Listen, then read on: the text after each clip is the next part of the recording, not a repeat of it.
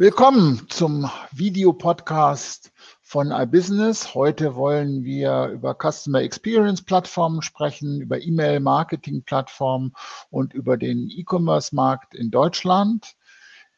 Neben mir der Dominik Grollmann, unser Zahlenguru, unser Technikguru und Analyst beim, bei iBusiness. Mein Name ist Joachim Graf. Ich bin iBusiness Herausgeber und Zukunftsforscher.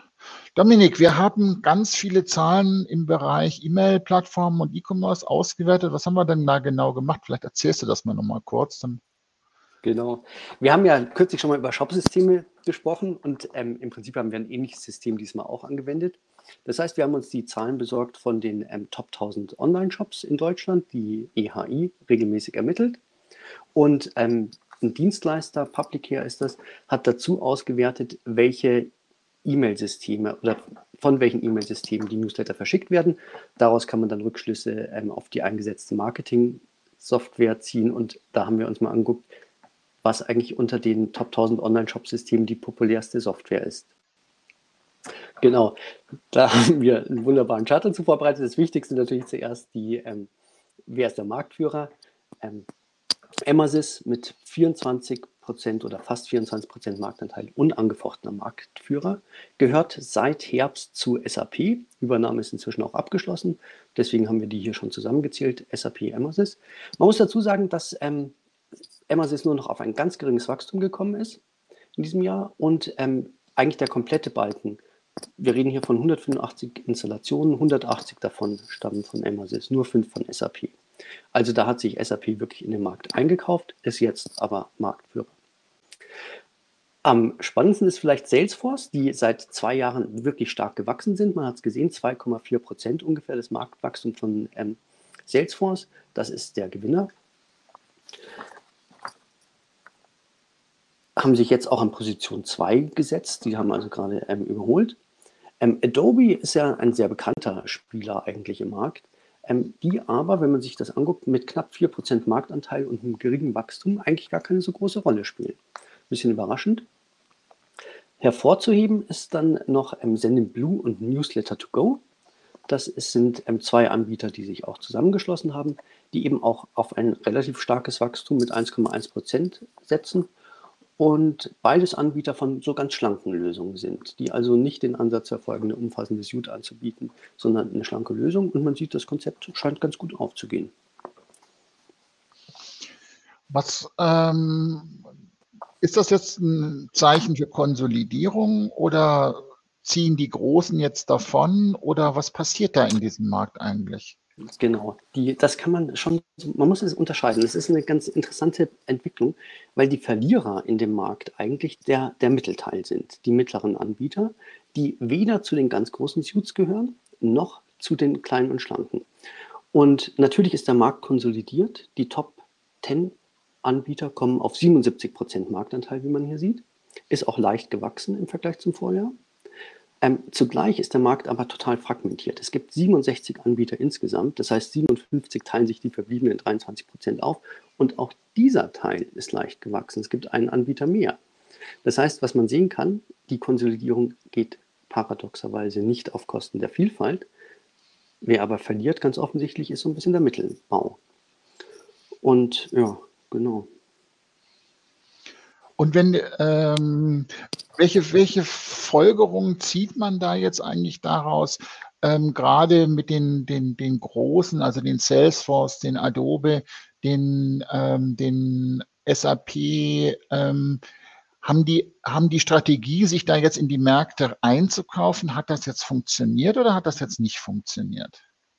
Die Strategie der großen Anbieter, die ist ja im Prinzip zu sagen, wir wollen eine umfassende ähm, Lösung anbieten. Wir wollen die nahtlose Integration ähm, bieten, das heißt vom ERP-System im besten Fall angefangen bis zum Ende des, ähm, zum Checkout am Warenkorb gibt es eine Lösung und das ist auf dem Papier ja auch wirklich ähm, ein guter Gedanke. Das ähm, verspricht eine nahtlose Integration ähm, der Customer Experience, keine, keine Datensilos mehr ähm, man kann perfekt personalisieren, man kennt die Interessen jedes Kundes und kann das, kann in jeder Facette des Systems am Ende ausspielen.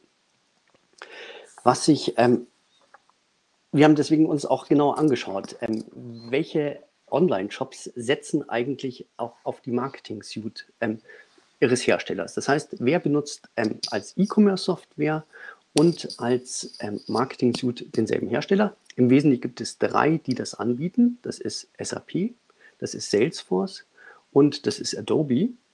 Und da sind wir zum relativ überraschenden Ergebnis gekommen.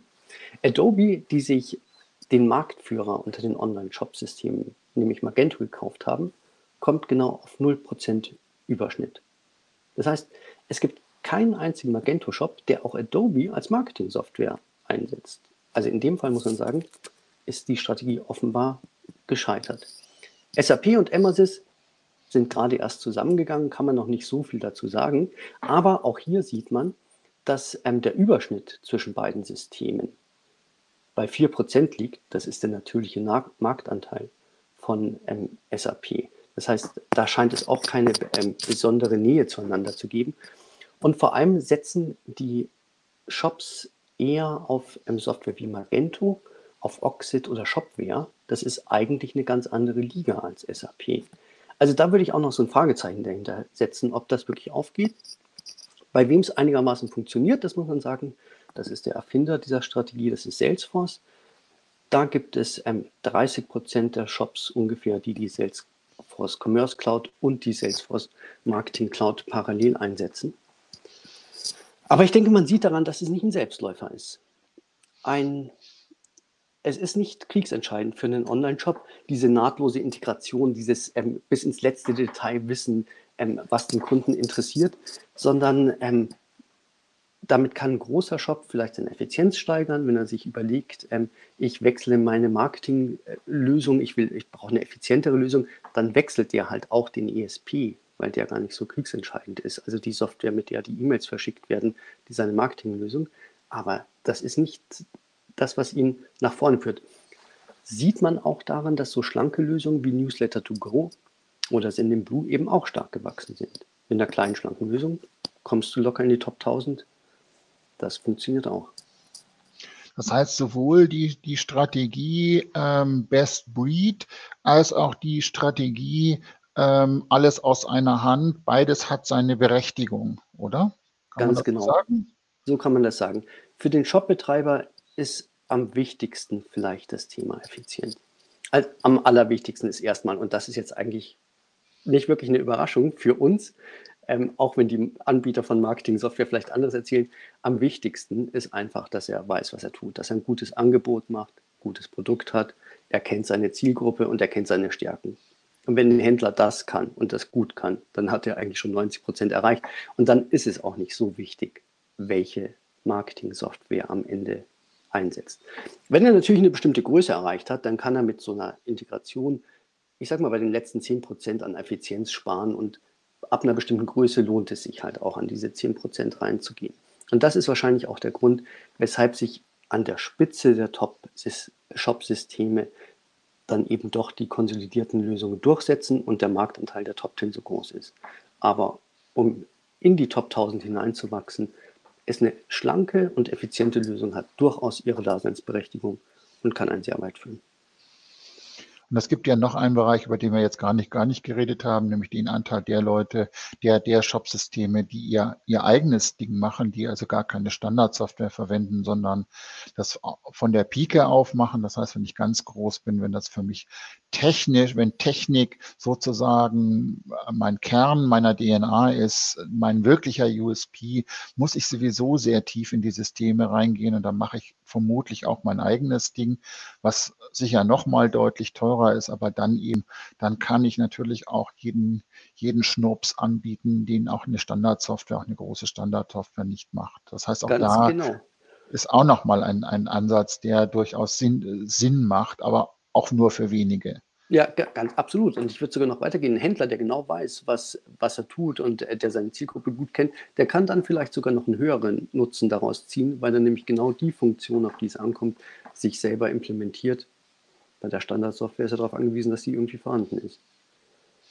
strategisch, aber ist in jedem Fall zu sagen, Integration langfristig, also die Marketing, die Commerce-Integration, egal ob ich das über einzelne Tools mache, die ich mit einer Middleware oder mit irgendwelchen APIs ansteuere, wenn die Geschwindigkeit stimmt, oder ob ich das integriere Wichtig ist, dass, dass meine Datenpools harmonisieren, dass ich auch weiß, was ich an welcher Stelle tue, dass ich möglichst wenig Silos habe. Das ist ja die Erfahrung, die den Projekten, über die wir jetzt in den vergangenen Monaten auch immer mal wieder gelesen oder berichtet haben, ähm, für die das wirklich auch dann, dann entscheidend ist. Und das Schöne ist auch für die deutschen Mittelständler, ähm, dass sie nicht gezwungen sind, auf irgendwelche US-Firmen aufzusetzen, weil die kochen auch, das ist ja vielleicht auch eine tröstliche Aussage, auch nur mit Wasser.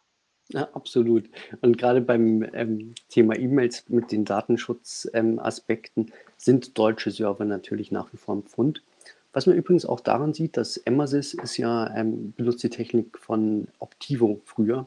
Das heißt, äh, im Prinzip, wenn man sich die Charts nochmal anschaut, stehen eigentlich deutsche Anbieter oder europäische Anbieter ähm, ganz, ganz vorne zumindest Anbieter auch mit deutschen Wurzeln und Amazon ist nach wie vor europäischer Anbieter.